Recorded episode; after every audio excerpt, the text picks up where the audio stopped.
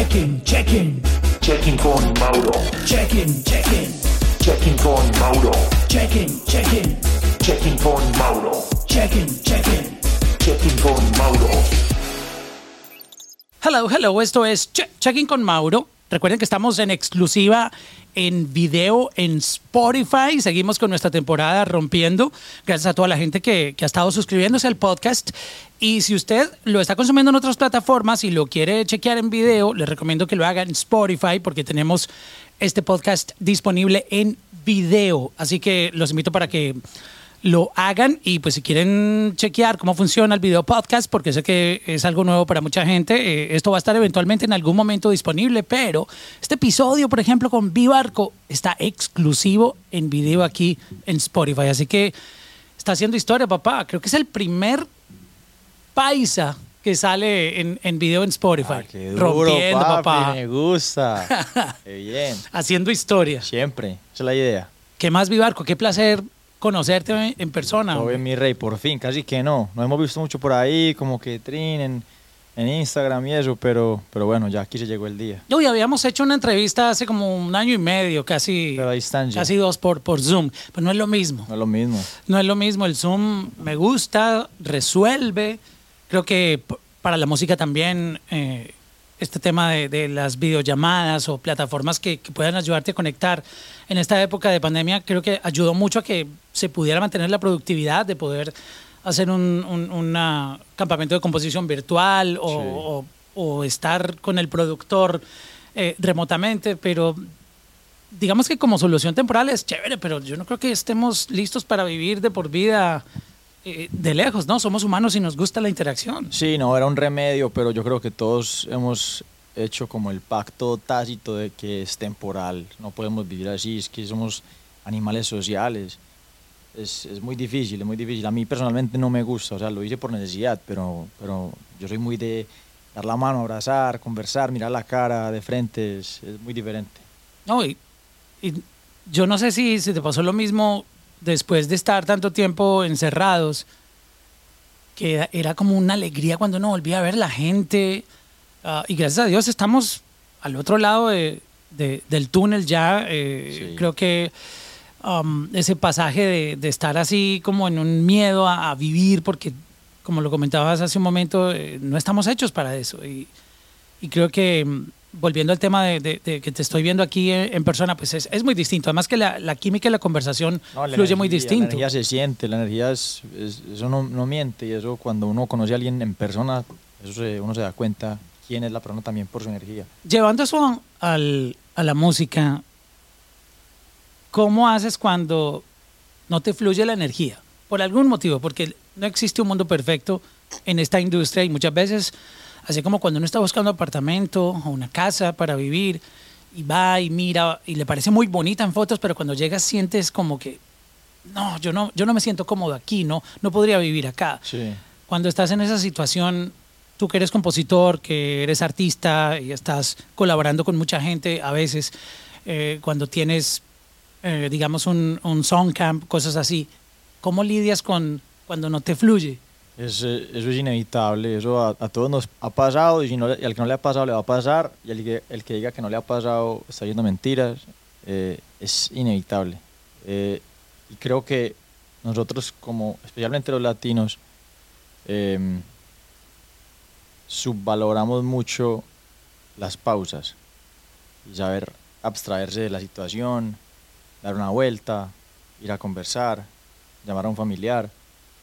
Hay veces eso te puede dar otra, otra perspectiva y te cambia como el, el mood y de pronto llegas y está la solución ahí. O hay días que simplemente no funciona nada y pues toca cantar retirada y, y darle otra vez el otro día. Es, es normal. Pero a mí, a mí personalmente me- hubo una época que me pasaba mucho. Ahora creo que he aprendido como a pilotear y a meterme como en un mood que es como prender y apagar un switch. Y hace mucho no me pasa, pues también son temporadas. Puedes tener un año muy bueno y después dos meses que nada, seco. O un año seco, que me pasó a mí también. O sea, cuando estaba como entre toda la decisión de artista, compositor, artista, compositor, yo estaba seco, pero no en el sentido de que no hubiera ideas, sino que nada de lo que hacía me gustaba. En mi opinión es mucho peor que no tener ideas. porque eso te jode toda la autoestima, eh, te pone a pensar en cosas malucas. Pero sí, creo que abstraerse del problema un ratico, hacer las pausas es lo más importante. ¿Tú tienes algún ancla en, en estas conversaciones de salud mental? Los psicólogos expertos le dicen a uno, tienes que tener un ancla.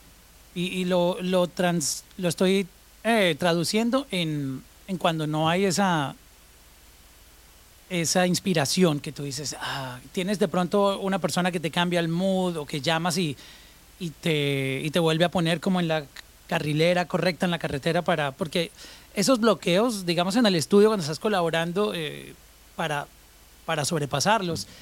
Ti- tienes algo que sea un ancla tuya por ejemplo escuchar una canción o, sales este te tomas no sé hay una soda que te guste mucho o pones algún video que te cambie el mood. Sí, yo, creo que estando ahí en la sesión, pues lo único ahí a la mano es como conversar y hablar con alguien, eh, o salir y hacer como una pausa.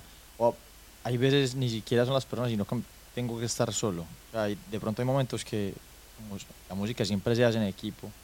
De pronto hay veces como que necesito estar solo y me voy, estoy un ratico solo y vuelvo a la- al, al cuarto. De pronto buscando otra energía siempre ha sido el deporte para mí súper importante. Pues es como un momento de desconexión total. Es el único momento donde no estoy mirando el celular o donde no estoy como preocupado por lo que está pasando. Entonces yo creo que es como eso, la actividad. Y últimamente, este año especialmente, finales del año pasado, he tomado mucho la meditación. Parece me ha ayudado demasiado. Eh, pues o sea, siempre lo había hecho, tenía como la educación, pero nunca lo había hecho tan constante. Y eso me ha dado me he vuelto muy autosuficiente porque antes dependía de pronto de cosas externas para estar bien y ahora solamente depende de mí. ¿Y cómo aprendes a, a meditar? Yo he querido intentarlo, no he empezado, pero me cuesta trabajo como entender cómo uno puede llegar a ese proceso, porque vivimos en un mundo súper ruidoso.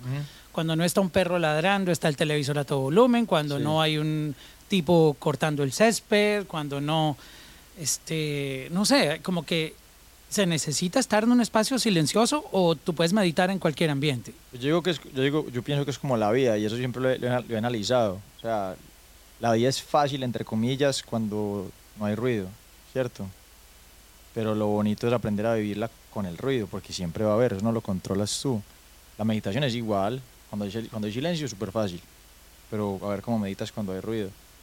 Eso está más... O sea, eso ya es otro nivel. ya es otro nivel, pues. Y, Porque ese es el mundo real, ¿no? Claro, el mundo siempre. ruidoso. Y no lo controlas. Puede, claro, hay días silenciosos, hay días de mucho silencio, días de paz, pero, la mayoría no, y eso no lo controlas tú, entonces ¿qué vas a hacer?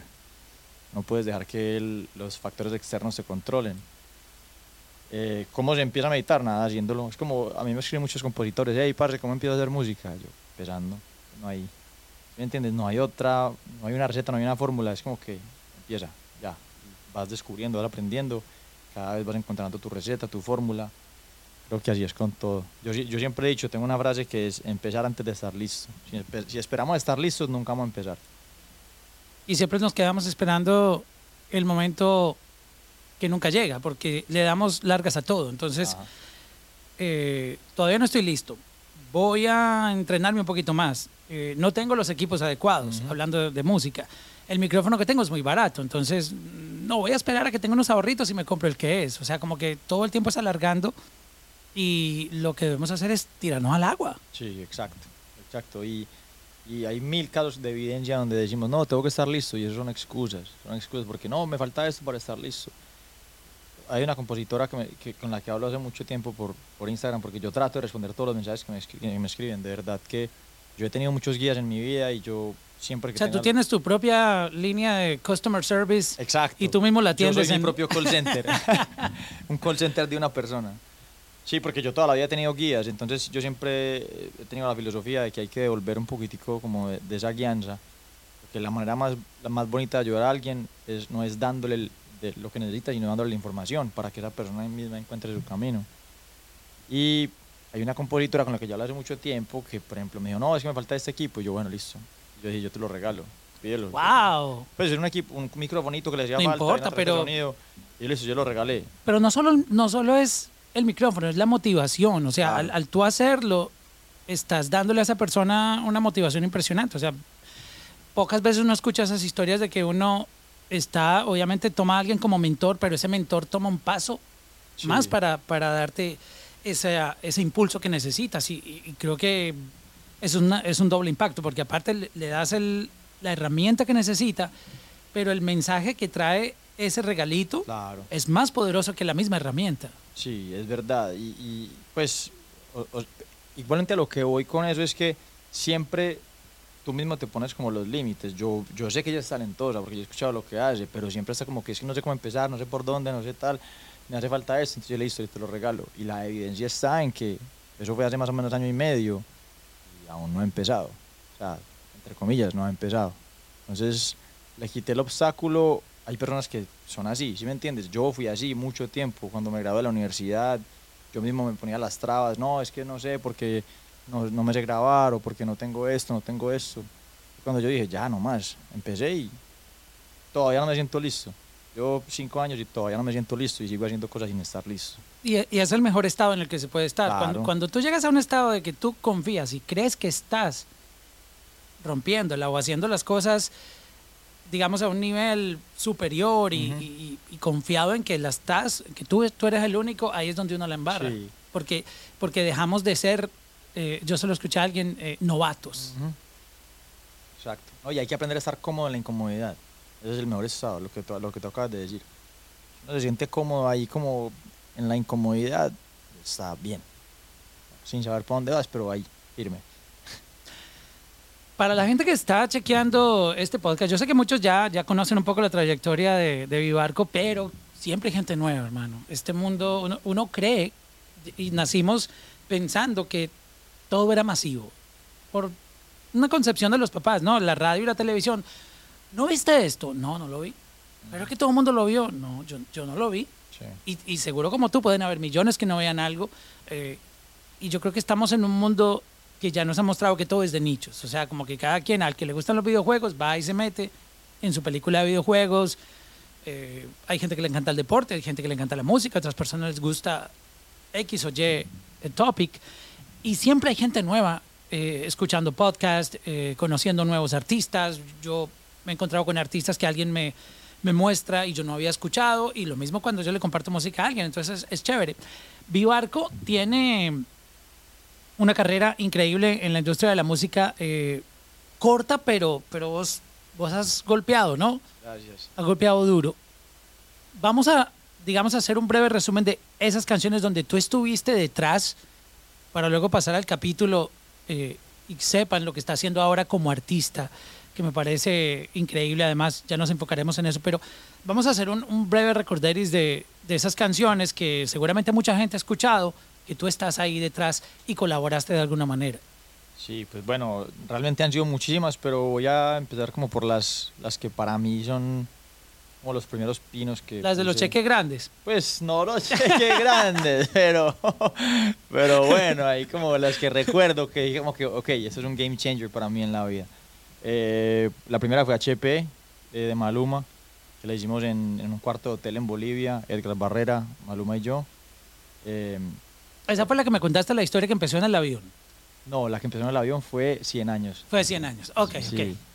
Eh, eh, la pero la primera vez que trabajamos juntos fue 100 años, en el avión, yendo para Bolivia. Después en Bolivia hicimos HP. Em, después, de, después de todo eso, él hizo un campamento para 11 y 11. Hicimos 11 PM y escribí otras 5 del, del álbum, de ese álbum. Eh, y fue súper loco. Para mí fue súper loco porque yo estaba trabajando con unas bestias. Saúl Nene, Edgar, Barrera, estaba Sech en ese campamento, eh, un, un montón de veces y yo estaba empezando. O sea, yo llevaba un año y medio haciendo música. Literal. Literalmente. Año y medio. O sea, yo llevaba, yo toda mi vida he sido musical, pero que yo tomé la decisión, voy a empezar a escribir año y medio. Año y medio, dos años máximo. Y, y en ese álbum, en 11, en 11 y 11, yo, que, yo quedé como el compositor con más créditos después de Maluma y Edgar Barrera, que están en todas las canciones. Yo no lo podía creer. Hay, hay seis canciones ahí, obviamente no todas son tan conocidas como HP y 11 PM. Pero forman parte de todo el proyecto, exactamente. Sí, sí. Entonces ahí yo, para mí eso fue el, el game changer y ya ahí mi carrera cambió 100% y yo por eso siempre voy a estar súper agradecido con Maluma por haberme la dado, por haber sido el primero en haber creído en mí pues a ese nivel. A Y qué difícil en esta industria que a uno le den el crédito. Yo he notado algo y no, no me gustaría mencionar nombres porque la idea no es esa, sino el tema de, de que la gente muchas veces uno cree y duda de uno mismo que está haciendo las cosas bien, pero en el camino se va dando cuenta que la gente sí sabe de uno, que hasta se la dan, pero, pero tú te das cuenta es de otra manera que te la dan, no porque vengan y te digan, mira, tú la estás rompiendo, o, o- o ni siquiera tienen que decirlo de esa manera, de, de que vengan y te, y te, y te lo hagan saber, ¿sí me entiendes? Y, y muchas veces como, no sé si es el ego, o no sé si es sea, los profesionales o de alguna otra manera, como que hay mucho silencio, pero saben de ti. Sí, yo la verdad, para mí eso es súper curioso lo que estás mencionando. Es un tema súper misterioso porque yo creo que hay un, hay un límite muy, una línea muy delgada entre creértela demasiado por ti mismo y no creer en ti. Yo creo que yo, yo peco mucho para el lado de, de no dármela a mí mismo. Yo no, yo no es que sea inseguro. Pero yo te entiendo lo que tú dices porque, y, y disculpa que te interrumpa, porque Sí. yo pasé al revés. O sea, yo antes me la daba Ajá, a mí mismo, pero exagerado, sí, que llegué a un nivel, tú sabes, o sea, Sí. de, de conseguir lo que quería, pero vivía preso de eso. sí. Entonces, luego, ahora juego distinto. Ahora yo no me la doy. O sea, I mean, confío en mi talento, pero yo no me mantengo en la posición de llegó el putas aquí. Sí, o sea, sí. siempre llego como el aprendiz, como reseteándome. Pero entiendo, entiendo esa parte tuya porque, y, y me parece, mm, yo no soy quien para decir que está bien o que está mal, pero yo me siento más como así. Que Sí. cuando uno está preso de, de- de ese ego de soy, soy el mejor, porque tú te, met- te metes tanta, tanto pensamiento de eso que, que te vas, empiezas a flotar. No, claro. Los dos son igual, los dos son igual de, de perjudiciales para, para tu crecimiento. Hay que tratar de ser lo más objetivo posible. Pero yo, por ejemplo, en mi caso siempre ha sido eso. Yo me entero de que las personas les gusta lo que yo hago y yo me sorprendo. Porque, wow, es- pues yo, yo sé- conozco la competencia que hay, conozco el talento que hay. Yo sé identificar la cantidad de gente que hace bien mi trabajo. Entonces, para mí es como muy humbling eh, que alguien reconozca eso. Y sí, yo creo que cualquiera de los dos es, es difícil porque cuando, cuando tú te la das mucho, dejas de pelear, dejas, dejas el hambre. Cuando no te la das, también te dejas de vender a ti mismo como lo que eres. Los dos son igual de, aporrean igual tu crecimiento. Entonces, sí, es, es complicado. Pero, pero bueno, eso es, a eso estamos acá. Tal vez trabajando. encontrando un punto medio, porque también creo que no se puede ir ni para lo extremo ni para el otro, pero sí, sí tratar de, de navegar. Sí, yo, yo antes he aprendido mucho a dármela. Yo he aprendido muchísimo a dármela y a reconocer pues que lo que yo hago es único, es diferente, por eso es que la gente le gusta, pero ha sido difícil, porque hay, hay que lidiar también con ese ego, el balance entre ser humilde y también no, no creerte mucho más de la cuenta, no sé, es complicado. Al fin y al cabo somos humanos. Exacto. Eh, y hay situaciones que nos, nos hacen olvidar todo lo que tenemos claro en la mente y, y, pues bueno, a veces reaccionamos, este, Sí, pero es normal, o sea, como que mientras uno quiera actuar bien y yo sé que podemos tener malos ratos, pero, pero creo que es súper importante ese, ese balance también porque entre más tenga uno puesto los pies en la tierra, más consciente va a ser de, de que puedes fracasar, de que puedes triunfar y que al fin y al cabo en ese proceso lo más importante es disfrutar Sí, tanto los fracasos, porque los fracasos son una, una prueba de que intentaste algo, no funcionó de esa manera, pero, pero te dejan una enseñanza y no, y no es necesariamente porque fracases en algo, tu vida va a ser eh, oscura todo el tiempo. Es, es como que dejar de ser víctimas de, de los triunfos. sí, exacto. O sea, como que siempre buscamos un gol en, en- en- y hablando de la industria es necesito ser número uno. Me ha pasado muchas veces esas conversaciones de necesito ser número uno y eh, basado en, en un resultado de un papel. O sea, yo conozco muchos artistas que han sido número uno en, en mi país, en Colombia, y nadie los ha llamado para un show. Pues, ¿De qué te sirve ser número uno? Sí, sí, Sí, si no sí, estás sí, exacto, si no conectas. Entonces creo que hay que disfrutar más el camino.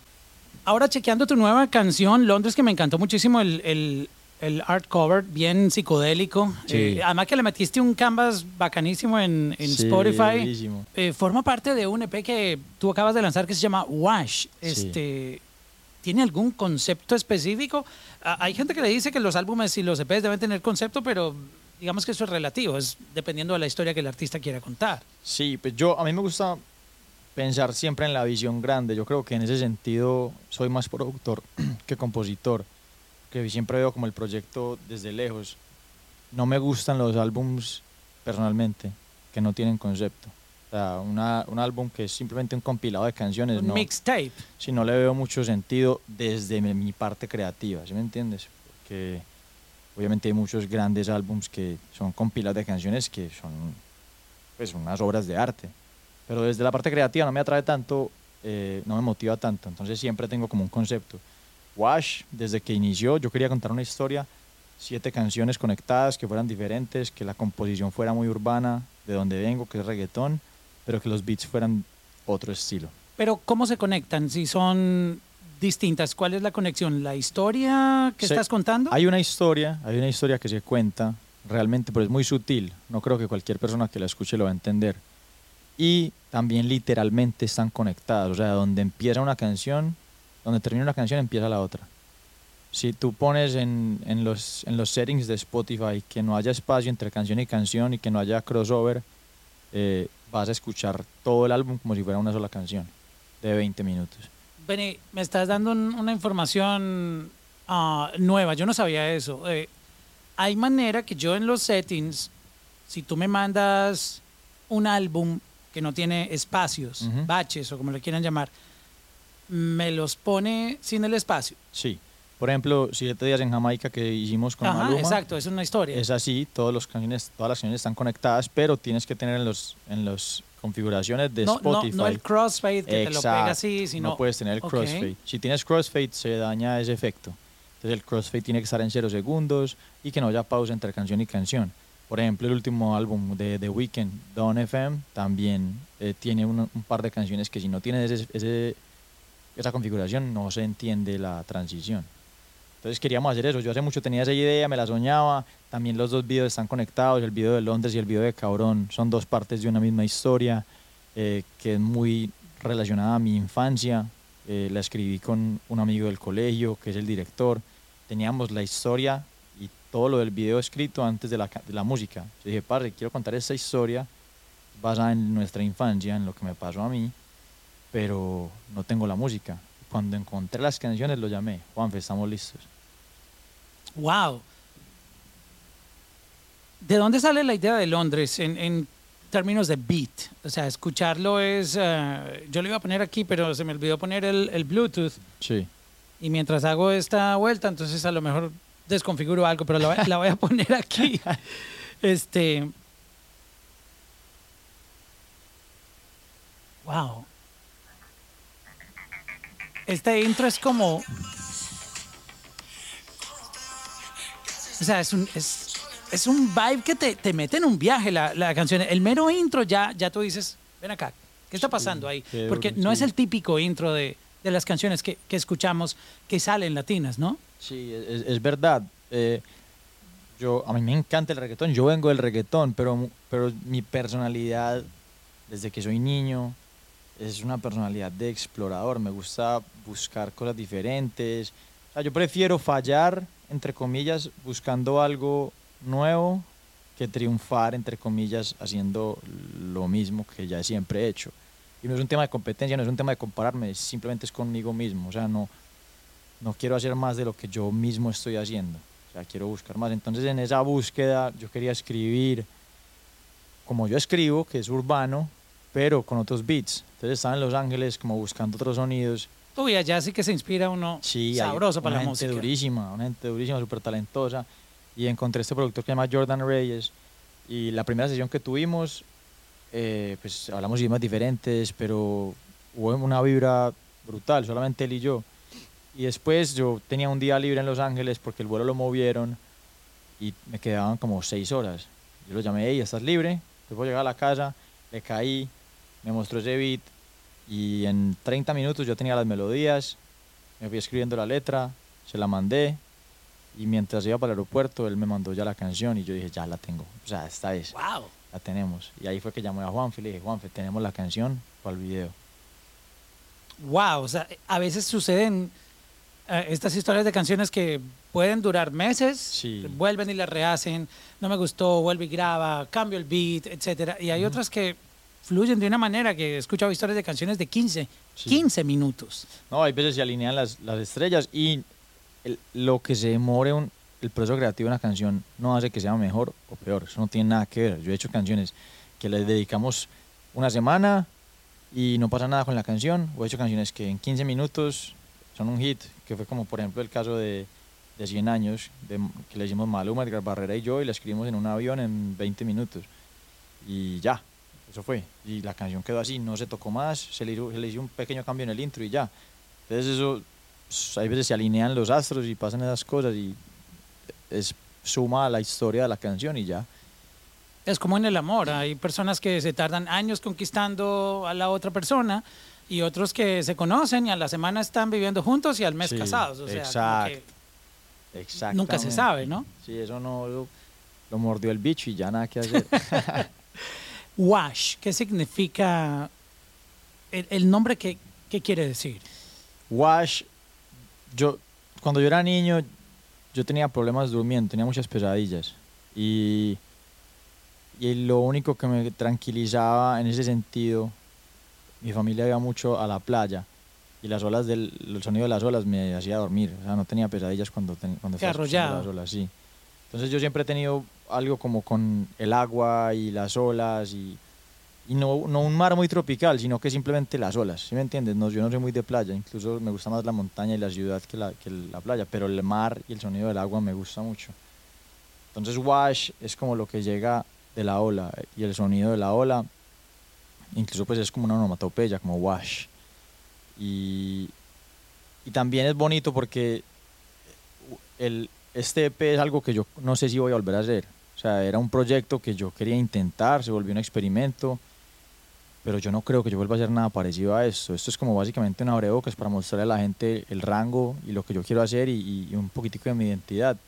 Entonces es como esa ola que llega, llega de cierta forma, hace una figura en la arena y ya se va y nunca vuelve de la misma forma. Entonces eh, eso era como la mentalidad y la filosofía detrás de Wash y ese fue el concepto que yo me imaginé para, para todo y por eso las canciones se conectan porque las olas nunca nunca se dejan de mover entonces por eso las canciones están conectadas nunca hay una pausa nunca hay un silencio ese era como el concepto inicial Wow, qué increíble ese- esa manera de pensar. eh, siempre estar desafiándote creativamente, tú mismo poniéndote nuevos horizontes. Y mm, creo que en la industria es muy importante seguir esa, esa misma carretera por muchos asuntos que vivimos hoy en día. Hay tanta saturación de canciones iguales, tanta saturación de que no son malas canciones, pero cuando tú terminas escuchando eh, 100 canciones que tienen el mismo flow que venimos hace 4 o 5 años, Sí. no son malas, pero nada se compara cuando sale una canción distinta, por ejemplo como esta. sí es O sea, como que tú dices, ok, se pueden hacer cosas más chéveres que esto. Sí y ni siquiera sé si sean más chéveres o no está bien simplemente algo como distinto me motiva un poquitico más a mí personalmente No, creo que todos los creativos que son, o sea, creativos, tú sabes, que están metidos en la película, repetir no está en su, sí en su exacto lenguaje, como que en, su, en sus planes. Por mucho que, que tú sepas, mira, es que por aquí hay que hacerlo porque ya está todo dado para que Sí. la rompa por ahí. Siempre te llama más como que el lado de no, innova, exacto propon, exacto, vete por la otra esquina. sí sí es parte del proceso Y creo que al fin y al cabo la satisfacción que más se tiene como artista es saber que estás tú ah, superándote Sí. como artista, decir, wow, yo, yo no me imaginaba que podía hacer esto también. Exacto. Yo siempre he dicho que mi reto como artista es sonar auténtico en lo que sea que haga. Si- sin pensar en un género, sin pensar en un tipo de música, sin encasillarme ahí, es sonar auténtico. O sea, que suene bien, que no suene forzado.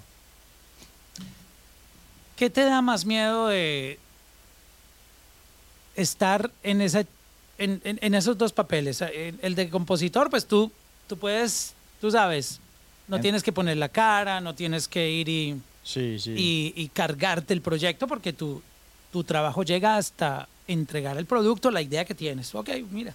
Pero ahí vaya, sigue el artista con su equipo de marketing, Sí. con su vuelta con los videos, con su promoción, con, con todo lo que ah, se tiene que hacer en esta industria. Pero del lado del artista, tú ya no puedes usar el traje de, de compositor, ya es, ahora yo tengo que sacar esta música adelante, ahora yo tengo que ir y hacer promo, ahora tengo que ponerme para la vuelta, tengo que mostrarme como artista. eh, Sí. ¿Cómo manejas esa parte de, digamos, desligarte, de, de estar en la composición y luego, wow, ahora me toca meterle presión, o sea, la verdadera presión? Sí, sí, sí.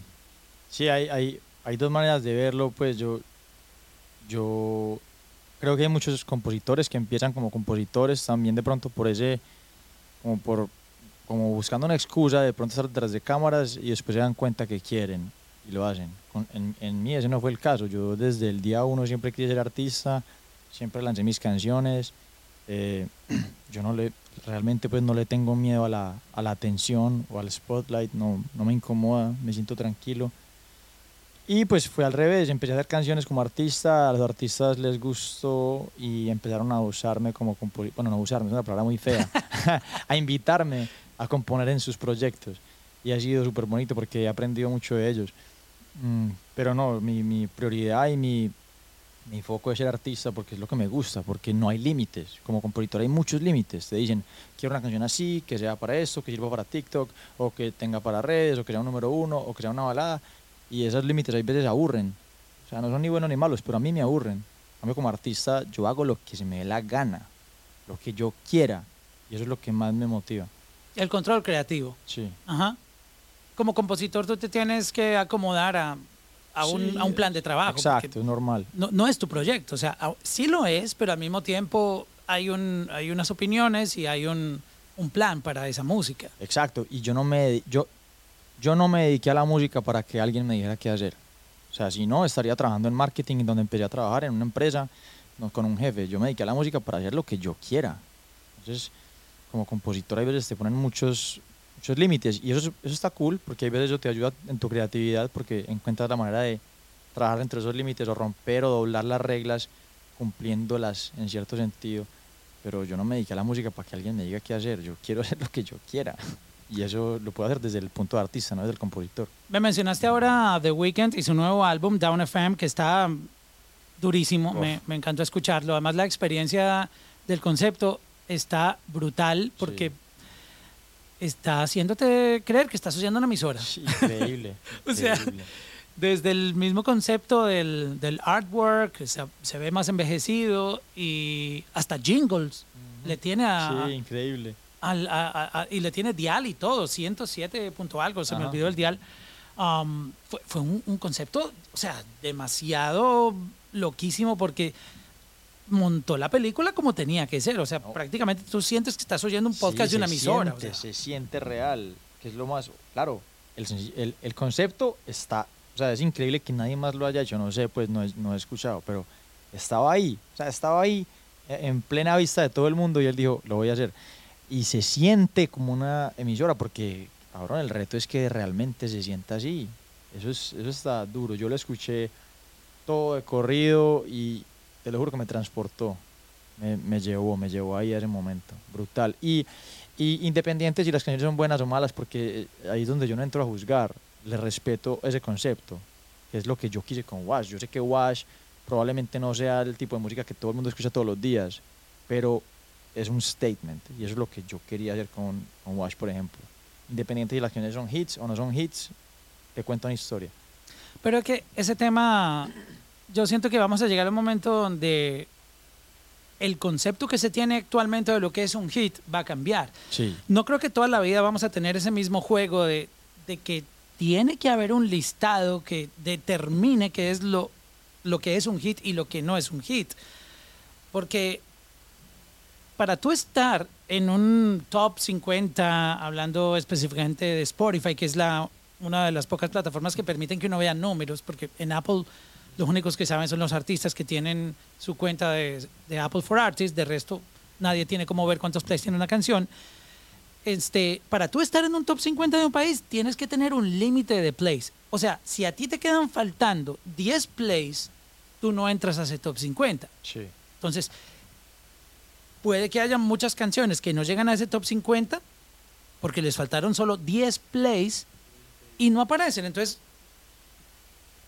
10 plays no pueden marcarla, no, no me pueden venir a decir a mí si mi canción es exitosa o no, porque yo no cumplo ese número. ¿Sí, sí me entiendes lo que te quiero Sí, decir? claro, Y claro. asimismo, los ejemplos están en todo lado, están en, en- en los charts de la radio, en, en cómo miden si algo está pegado o no, eh, eh, que tuvo tantos videos en TikTok, no necesariamente eso indica que una canción está pegada. Sí. So, tú que has trabajado en marketing, que lo mencionaste hace un momento, tú, tú sabes que, que hay muchas cosas que cuando se trabajan sin descanso, en términos de marketing, se logra la meta. Sí, o sea, sí.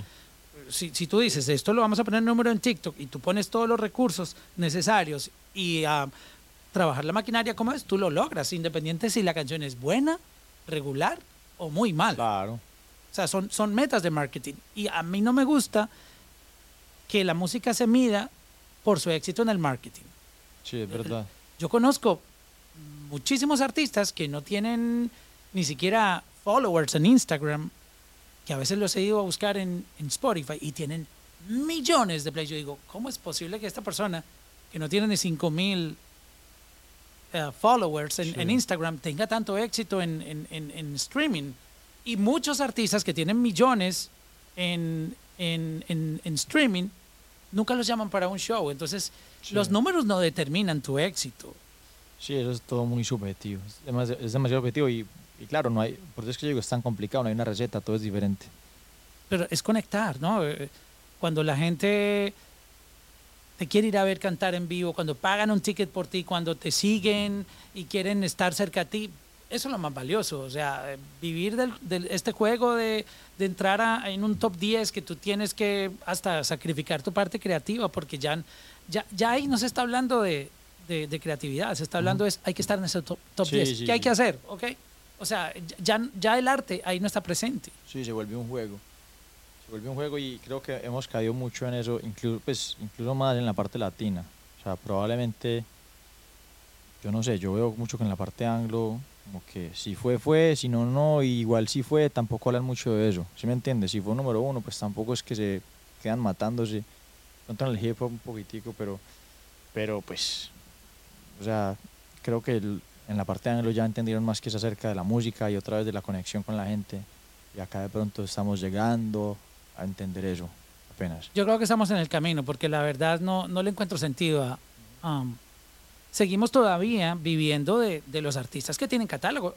Ponte a mirar, ¿cuántos artistas no han salido después de Maluma, J Balvin, Bad Bunny? Y, y los mismos taquilleros son, son los de siempre. Sí. Daddy Yankee, ahí, están Maluma. J Balvin, Carol G, que es de, de las recientes, pero de ellos hacia acá han salido un montón que tienen millones y millones.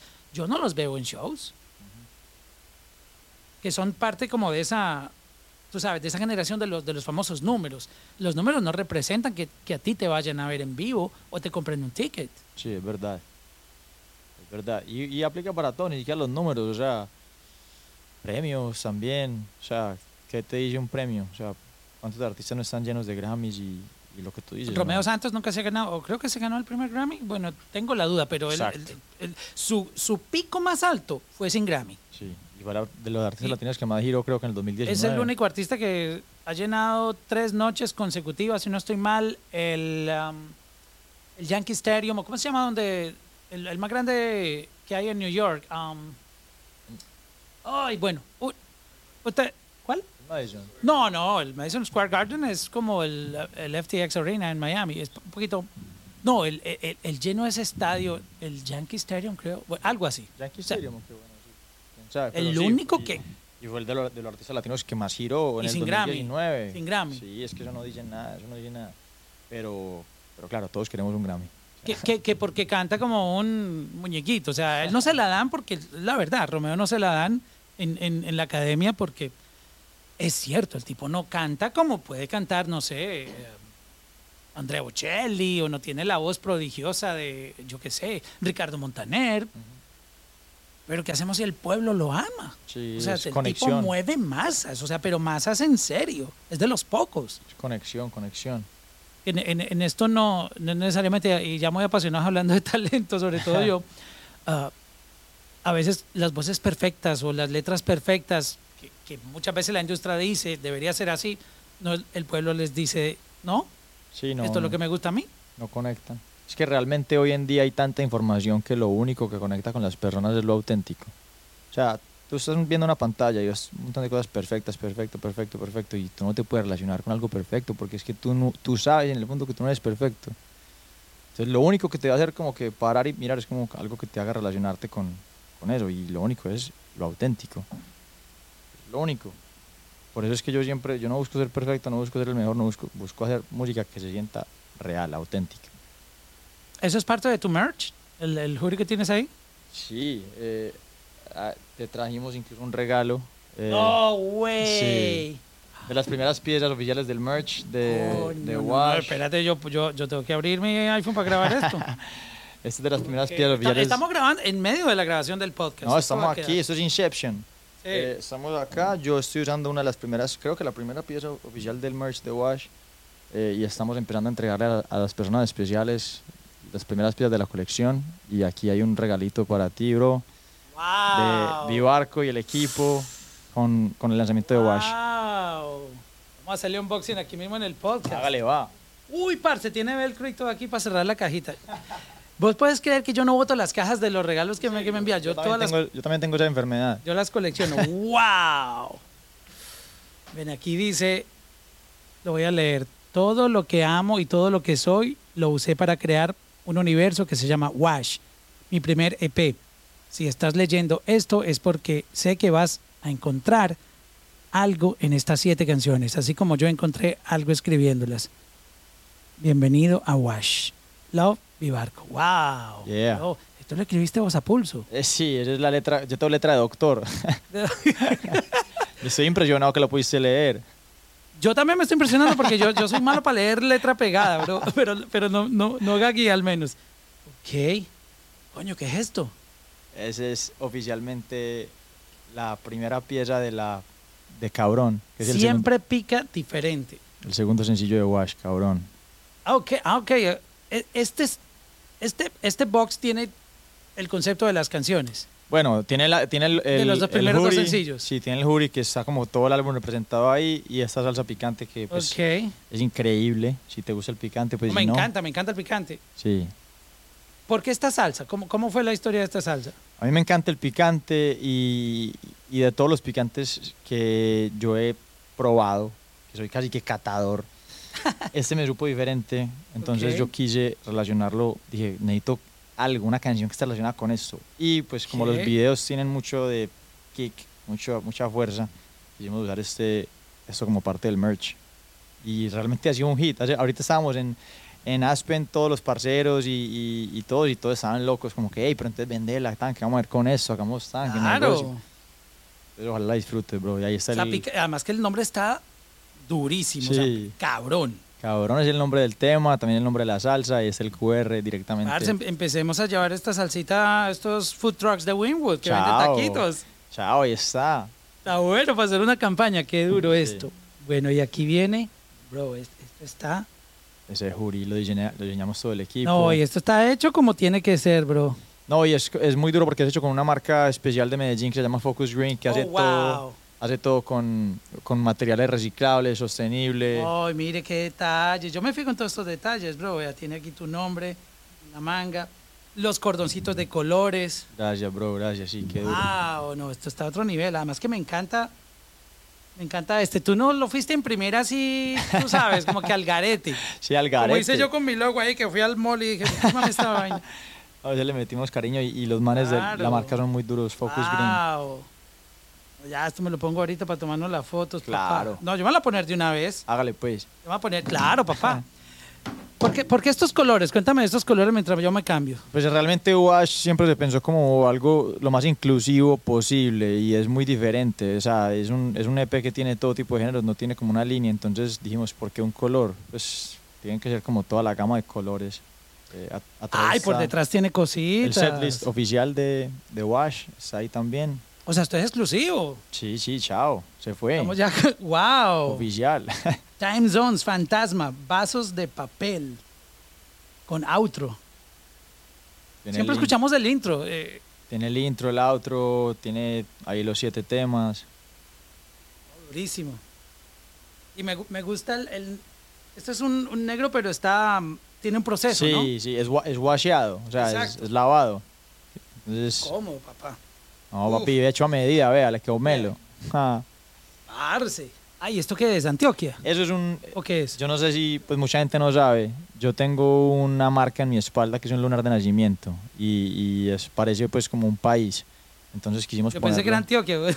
Disculpen ahí. Sí, sí, claro, no, todo el mundo piensa, piensa eso, es, es normal, pero por eso me gusta, porque eso es un- como una zona, un lugar y es donde yo estoy y está relacionado conmigo, entonces quisimos incluirlo en las piezas. Bueno, luego tenemos que hacer un contenido comiendo tacos con cabrón. A ver qué tal. Obvio, obvio, me extraña, a ver qué tanto aguantamos. No, y, y está fresquito, o sea, es, es fácil. Me encanta, me encanta, bro, este diseño. Oh, qué bueno No, que te guste, bro, es con mucho cariño, mucho cariño. Oye, yo soy hoodie lover, bro. Sí, o sea, sí, sí, qué A duro. mí me compran con un hoodie, bro. Yo- Qué bueno, te ya. lo juro, yo soy... Yo prefiero usar hoodies que camisas. Me puede traer una camisa Versace o como se pronuncia esa marca, eh, Hugo Boss, lo que quiera. Bro, yo me gusta chévere para ponérmela ahí para ir a un- a un evento con mi esposa, acompañarla algo, pero bro, yo, Sí. yo por un hoodie mato. o sea, Sí, sí. No, papi, te teníamos estudiado, sí, yo ya sabía.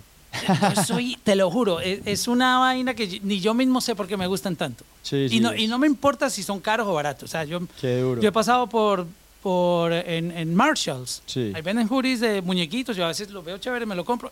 Bro, y la gente en la calle, ¡ay, lo vi el hoodie! si supieran que esto vale más el Starbucks, el café que usted compró que este hoodie. Claro, no, es que el estilo no, el estilo no tiene, no tiene precio.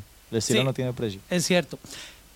Hablando de estilo, tu, tu identidad como artista, tú te has puesto a, a- aunque no sé si tú tienes un- una manera de exponer tu parte artística, decir yo me voy a vestir de esta manera o voy a verme de esta otra o tener un corte de pelo, no sé, pintarme. ¿Cómo tú ves esa parte o, tú eres tú? Sí, a mí me parece que, o sea, yo entiendo que la parte de artista es crear un personaje y yo sé que ese personaje existe, o sea, yo sé que Vivar es un personaje, pero no creo que esté tan lejos de, de Vicente, o sea, porque yo creo que realmente uno se construye y construye esa, esa- esa persona y ese avatar, pero, pero casi siempre todo eso nace desde un lugar muy, muy auténtico en, en Vicente Jiménez, ¿sí me entendés? Entonces, Vivarco muestra mucho actividad física, deporte, moda, eh, y eso soy yo también, eso, ¿sí me entendés? Eso es Tú eres surfeador. a mí me, pues, me encantan los deportes, o sea, me gusta, ahorita está viendo snowboard, me encanta bicicleta, fútbol,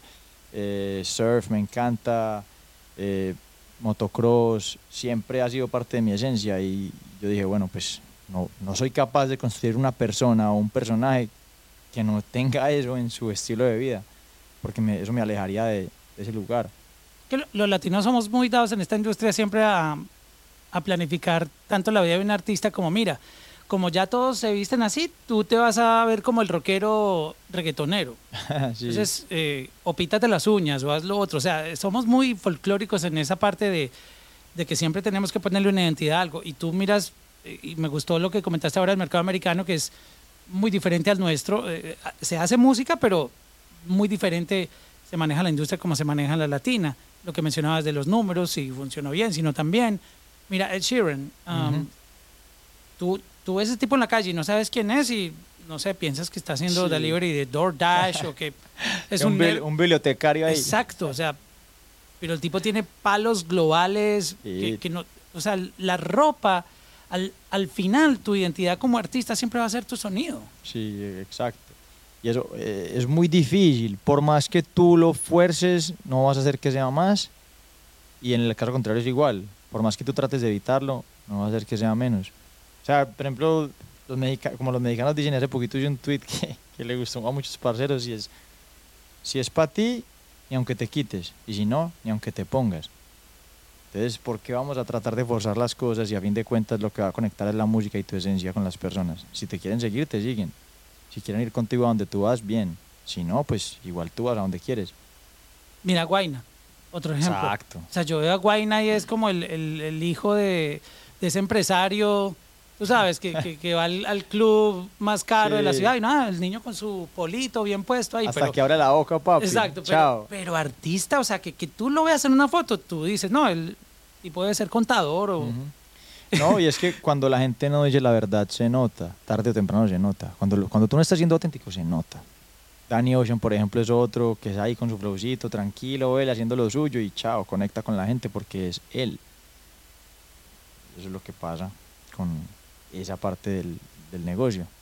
Muchas veces nos dejamos llevar y todo eso y hay veces nos terminamos haciendo más daño a nosotros mismos tratando de convertirnos en algo que creemos que le va a gustar a la gente, pero no. Y así es la vida, así es la vida. Nosotros tratamos de encajar y queremos ser alguien y, y queremos transformarnos nosotros mismos para tener más amigos, para caerle bien a la gente. Y muchas veces te das cuenta que tus reales amigos y la gente que realmente quieres tener en tu vida es la gente que te va a aceptar como eres. Sí, es- eso está bien bonito, ese, ese mensaje. ¿Cuál es el consejo que tú le das a estos artistas que sueñan y no en- tienen ni idea por dónde comenzar? Y creo que comenzamos hablando un poco de, de la historia de la persona que tú comentaste, pero, pero en este mundo tan acelerado, en este mundo donde queremos tener éxito de la noche a la mañana y por la percepción que hay en las redes sociales de que, mira, esto se hizo viral y todo el mundo la está rompiendo, porque tú sabes que tú entras a Instagram y tú ves una felicidad extrema, como que Sí, nadie es triste, todo el mundo la rompe, todo el mundo está en los lugares más increíbles, todo el mundo está eh, en los proyectos más increíbles, porque todo el tiempo son, viene algo chévere, viene algo chévere, estoy aquí, que muy pronto les cuento, o sea, como que es Sí, un- sí, una expectativa de éxito que si tú no sabes manejar eso, tú entras ahí y te sientes un loser. Claro. A mí me ha pasado. De hecho, cuando me agarran débil, yo hay días que casi me pongo a llorar y digo, no, yo voy a quemar este teléfono porque todo el mundo la está rompiendo y yo aquí Sí, a mí me pasa siento súper mal. O sea, También, yo creo que a todos nos ha pasado, pues, y, y- y- y yo también caigo en eso, solamente mostrar lo bueno. Yo pues, yo trato de mostrar también lo malo ahí como un poquito, porque Instagram es un, un highlight reel de la vida de las personas, entonces no podemos creer que eso es el- la realidad tampoco. Pero bueno, en cuanto a tu pregunta, a, los que están empezando es, bueno, primero que todo empezar sin pensar en nada más, empezar.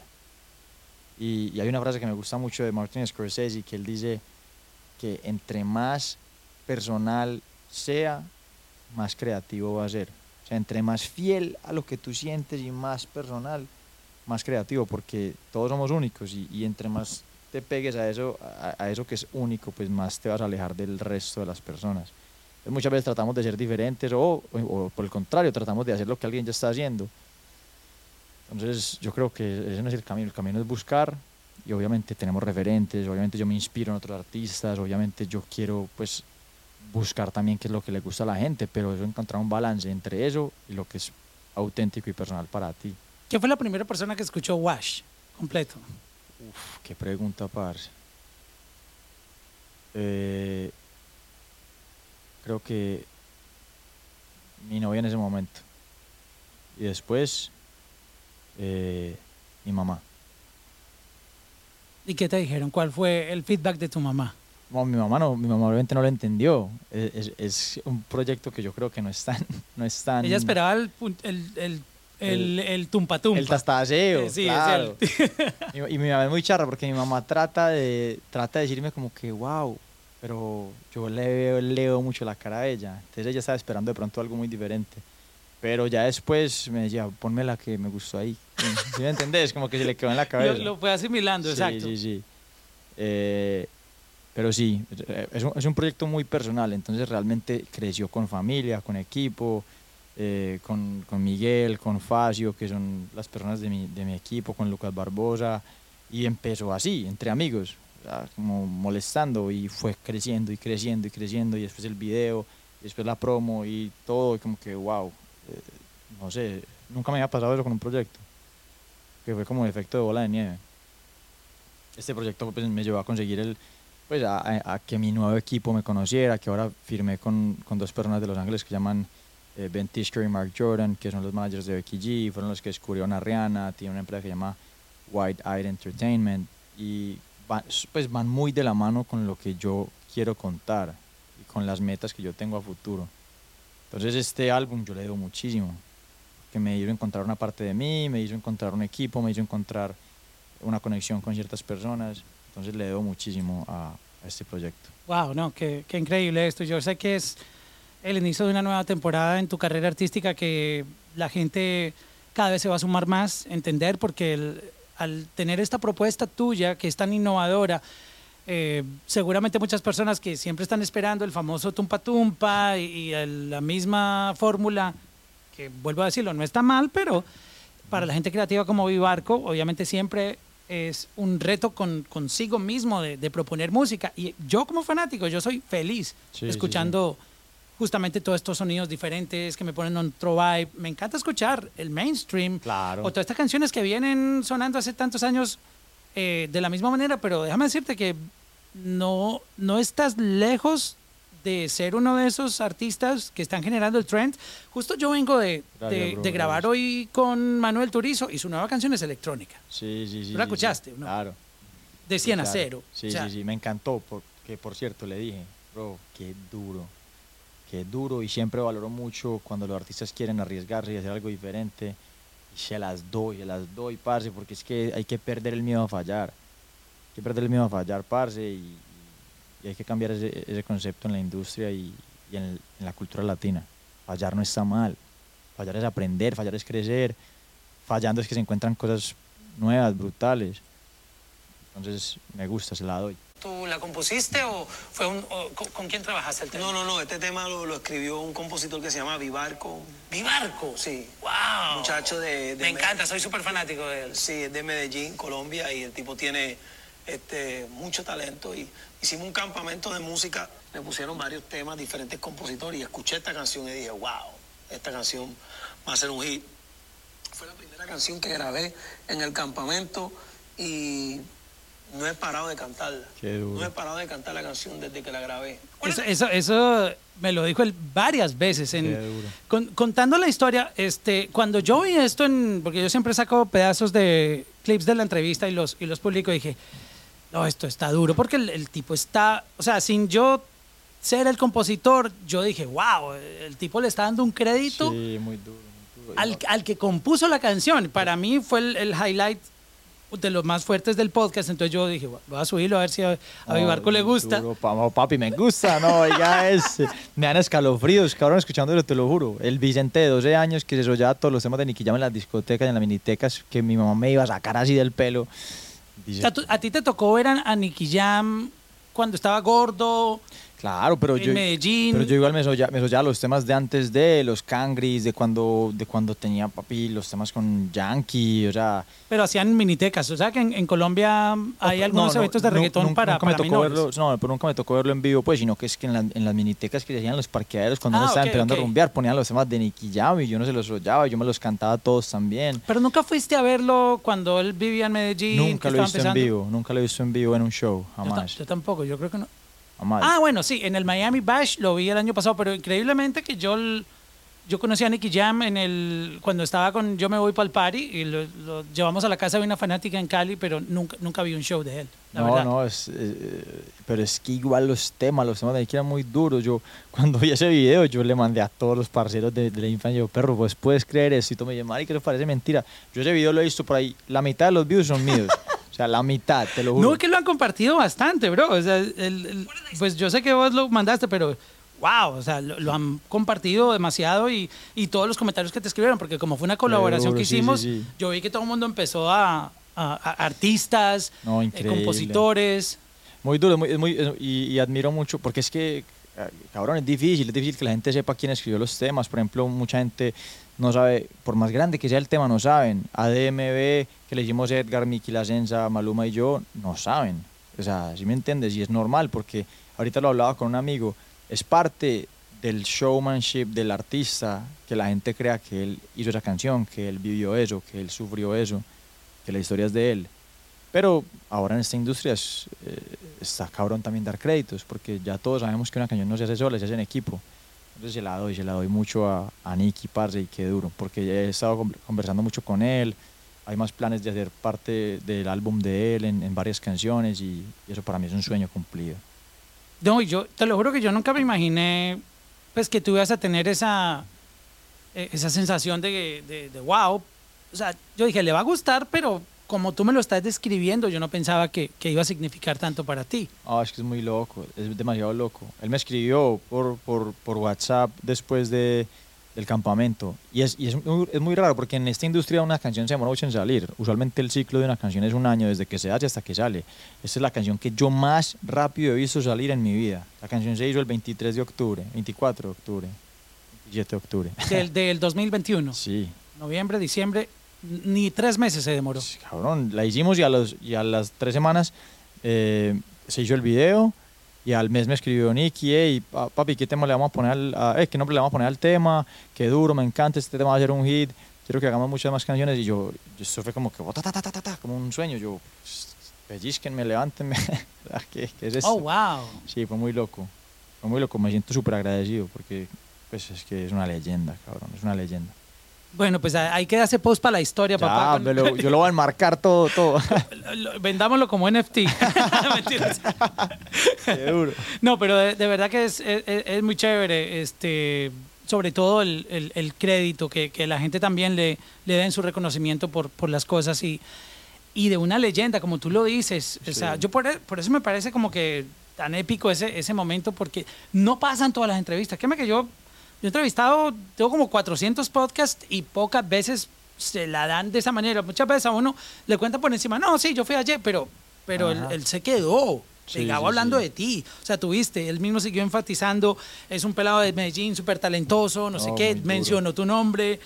O sea, como qué que... duro, qué duro. Eso, te lo juro, yo, yo no lo podía creer y, y, pues, no, súper loco. Pues, y te agradezco por haber capturado eso, cabrón, de verdad. Es un regalo el hijo de puta. Bueno, pero- la palabra, pues, pero sí. No, no, no, no. eh, Aquí se vale todo porque esto no tiene censura. Es, Ah, ok. es- es podcast, no está bajo la FCCA o como se llama esta, la regulación de los medios de comunicación. Pero bueno, a mí me da mucho más orgullo saber lo que muchas veces uno no sabe el impacto que puede tener por cualquier cosa pequeña que haga. porque- Sí. O sea, es y te lo juro que fue una vaina random. Fue sábado. Yo los sábados, pues, no acostumbro a trabajar, pero a mí me picaba algo. Me decía, anda a sacar un clip de ese podcast. Porque, bueno, yo todos los días no tengo el placer de entrevistar a Nicky Jam. Sí. Este, de hecho, creo que es la, la segunda vez que lo entrevisto. La primera fue en- cuando lo conocí. y Desde el 2000 y pico no, no, no- no- nunca había hablado con él. Sí. Dije, va a sacar algo de ahí. Yo me puse a escuchar y dije, ah, pues aquí está. A mí me, yo me siento muy orgulloso de, de- de los artistas de mi país. Yo dije, pues, Claro. de sacar otra charla de ahí, yo dije, aquí está algo mm, diferente, está hablando de otro compatriota, Vivarco, además me gusta lo que yo le dije, que se- admiro lo que tú Gracias, haces. gracias, bro. Dije, voy a poner esta vaina y, y le voy a dar la sorpresa a Vivarco, pero yo dije, pues a ver si al man le gusta el, el- el post. Pero no fue como que, tú sabes, pero, pero fue algo que, yo estaba en la cama viendo televisión, dije, ah, me picó, te lo juro. Sí, fui, claro. fui, corté, en- porque a mí me gusta editar y no sé qué, y, le, y hice el post, pero no, fue, fue rarísimo, te lo juro, porque no, yo los sábados no acostumbro como hacerlo, Sí, sí, trato de sí. desconectarme un poco, pero, pero acá no saber que, que pues, te No, causó muy esa... duro, muy duro, muy duro, per. Súper, súper. No, no, que bien. Y, y- y vienen cosas, vienen cosas muy grandes y, y de verdad que eh, yo te felicito muchísimo por lo que estás haciendo de, de innovar. Eso es súper importante. Gracias, bro, gracias. Sí, pues yo lo hago por necesidad, no por, por nada más. Gracias por el jury, papá. vea. Papi, le quedó a medida. Ya, ya vienen las fotos con Ufi. Ufi nos va a tomar ahí una foto Ah, bien yo ya le tenía los hombros mediditos, los, los, los, los bracitos, todo. Checking, checking, Checking con Mauro. checking, checking, Checking con Mauro. checking, checking, Checking con Mauro. checking, checking. Checking con Mauro.